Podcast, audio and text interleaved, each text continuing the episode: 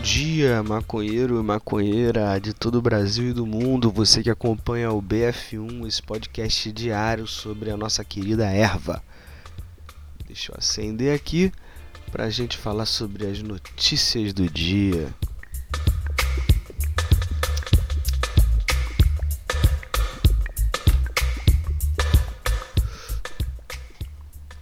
coisa boa, notícia boa sobre a questão das drogas no Brasil. Tá tão difícil quanto arrumar prensado de qualidade.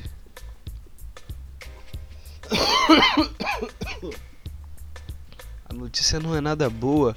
Parece que o presidente Bolsonaro resolveu mais uma vez, através de decreto, mudar as políticas do Conselho Nacional de Política sobre Drogas. Dessa vez ele excluiu a participação da sociedade civil é, nessa entidade, algo que de fato é muito importante. Isso aconteceu no dia de ontem, o decreto foi publicado ontem no Diário Oficial e prevê a exclusão de um jurista, um médico, um psicólogo, um assistente social, um enfermeiro, um educador, um cientista e um estudante. Estudante esse que era indicado pela UNI, pela União Nacional dos Estudantes. Já foi inclusive ocupado pelo nosso querido amigo Sérgio Vidal, uma participação importante lá no CONAD. É, todas essas vagas estão extintas, afinal de contas, para que vai ter médico, para que vai ter psicólogo, educador, cientista, estudante, dando opinião em conselho onde são decididas as políticas de drogas? O CONAD hoje é presidido por vocês sabem quem ou não? Por nada mais, nada menos que o juiz federal Sérgio Moro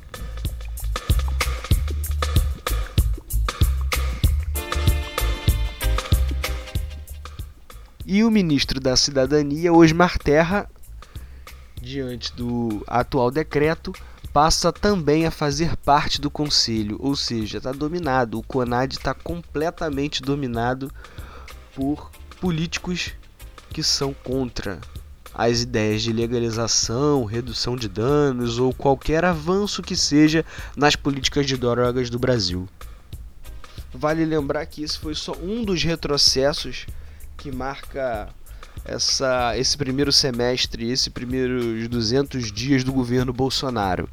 É, outra medida bastante peculiar foi a autorização de internação involuntária para dependentes químicos. Isso aí foi sancionado através de uma aprovação que rolou no Congresso. Foi sem dúvida o PSL que orquestrou e quis tocar a toque de caixa essa essa evolução. Outro retrocesso que também é marcado pelo governo Bolsonaro foi a MP, a medida provisória assinada por ele e pelo juiz Sérgio Moro, que autoriza a venda de bens do tráfico. Ou seja, se você é preso como traficante, seus bens podem ser tomados pelo Estado e leiloados antes mesmo de você ser julgado. Isso aí é um completo absurdo.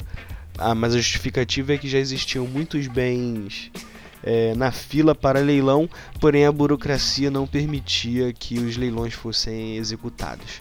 Com essa MP assinada, isso se torna mais desburocratizado e a venda desses itens se torna mais fácil.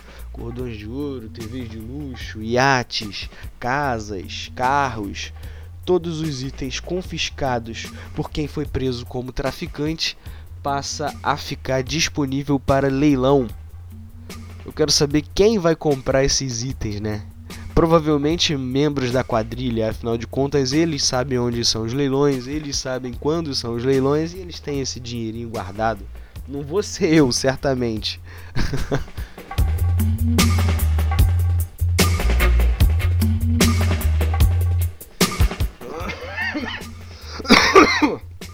Outro retrocesso foi a Comissão de Segurança Pública e Combate ao Crime Organizado da Câmara dos Deputados ter aprovado a proposta que extingue a figura do tráfico privilegiado prevista na Lei Antidrogas 11.34306.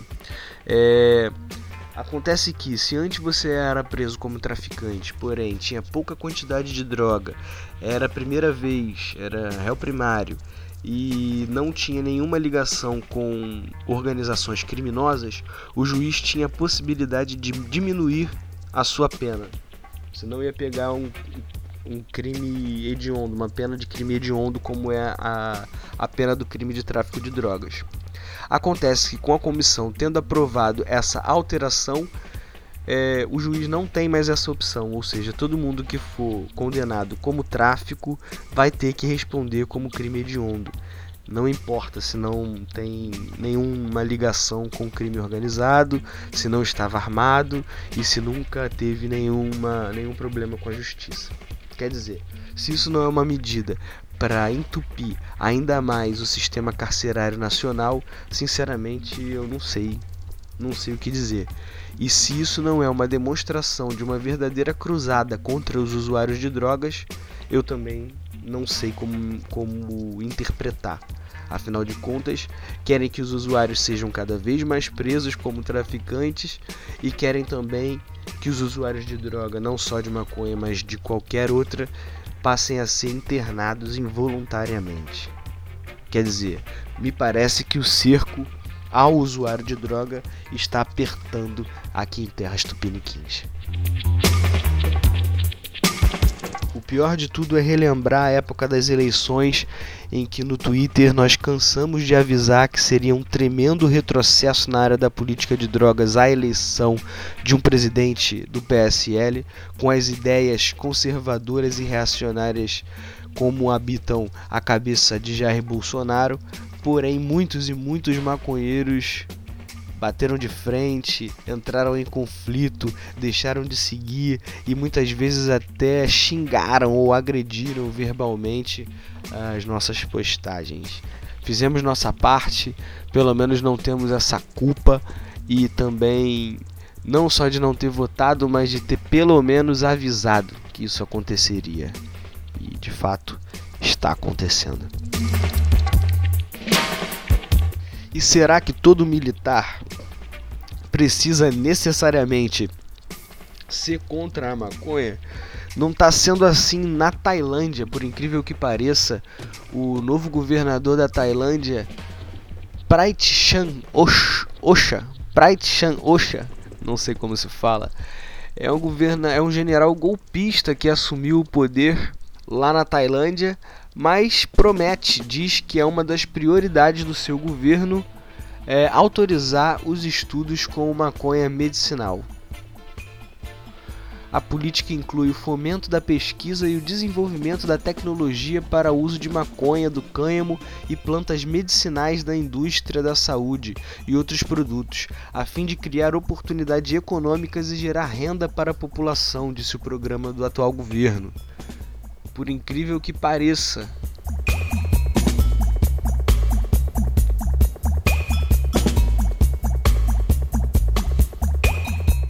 O governo do tal Prayut Chan Ocha é um governo militar e desde 25 de dezembro autorizou, fez essa lei que autoriza o uso médico para pesquisas da cannabis. É, fazendo assim com que a Tailândia seja o segundo país do continente asiático a legalizar o uso terapêutico da substância. O primeiro foi Israel, ou seja, dois países aí que têm forte influência militar, mas que estão fazendo história ao autorizar as pesquisas com maconha medicinal. É, parece que essa parte do militarismo o Bolsonaro e sua trupe não quiseram ouvir, porque nos Estados Unidos também é muito comum que os militares aposentados após o, a guerra aposentados pelo pós-guerra, utilizem-se da maconha medicinal como remédio e relaxante e até um psicoterápico pós-trauma. E como nos Estados Unidos as pessoas que serviram, serviram ao exército e foram à guerra são considerados heróis da nação, ficou meio complicado negarem a esses heróis um medicamento, algo que eles sentem necessidade ou vontade de usar para ter melhor qualidade de vida, após terem perdido sua audição ou pedaço da perna numa guerra injusta para defender a bandeira norte-americana. Por aqui não sei o que pensa, não sei o que passa pela cabeça da família Bolsonaro. Dizem as más línguas que os filhos até já fumaram maconha. Eu gostaria de pensar que não, afinal de contas seria um péssimo exemplo para nossa classe. Os maconheiros, sem dúvida nenhuma, podem mais e devem falar o inglês melhor do que o nível de embaixador do Eduardo. Mas sigamos na luta, resistência e oração. Já há de nos ouvir e abençoar. Se tivermos vivos ou se tivermos livres, é certo de que amanhã tem mais. Obrigado pela fumaça, rapaz, e tamo junto.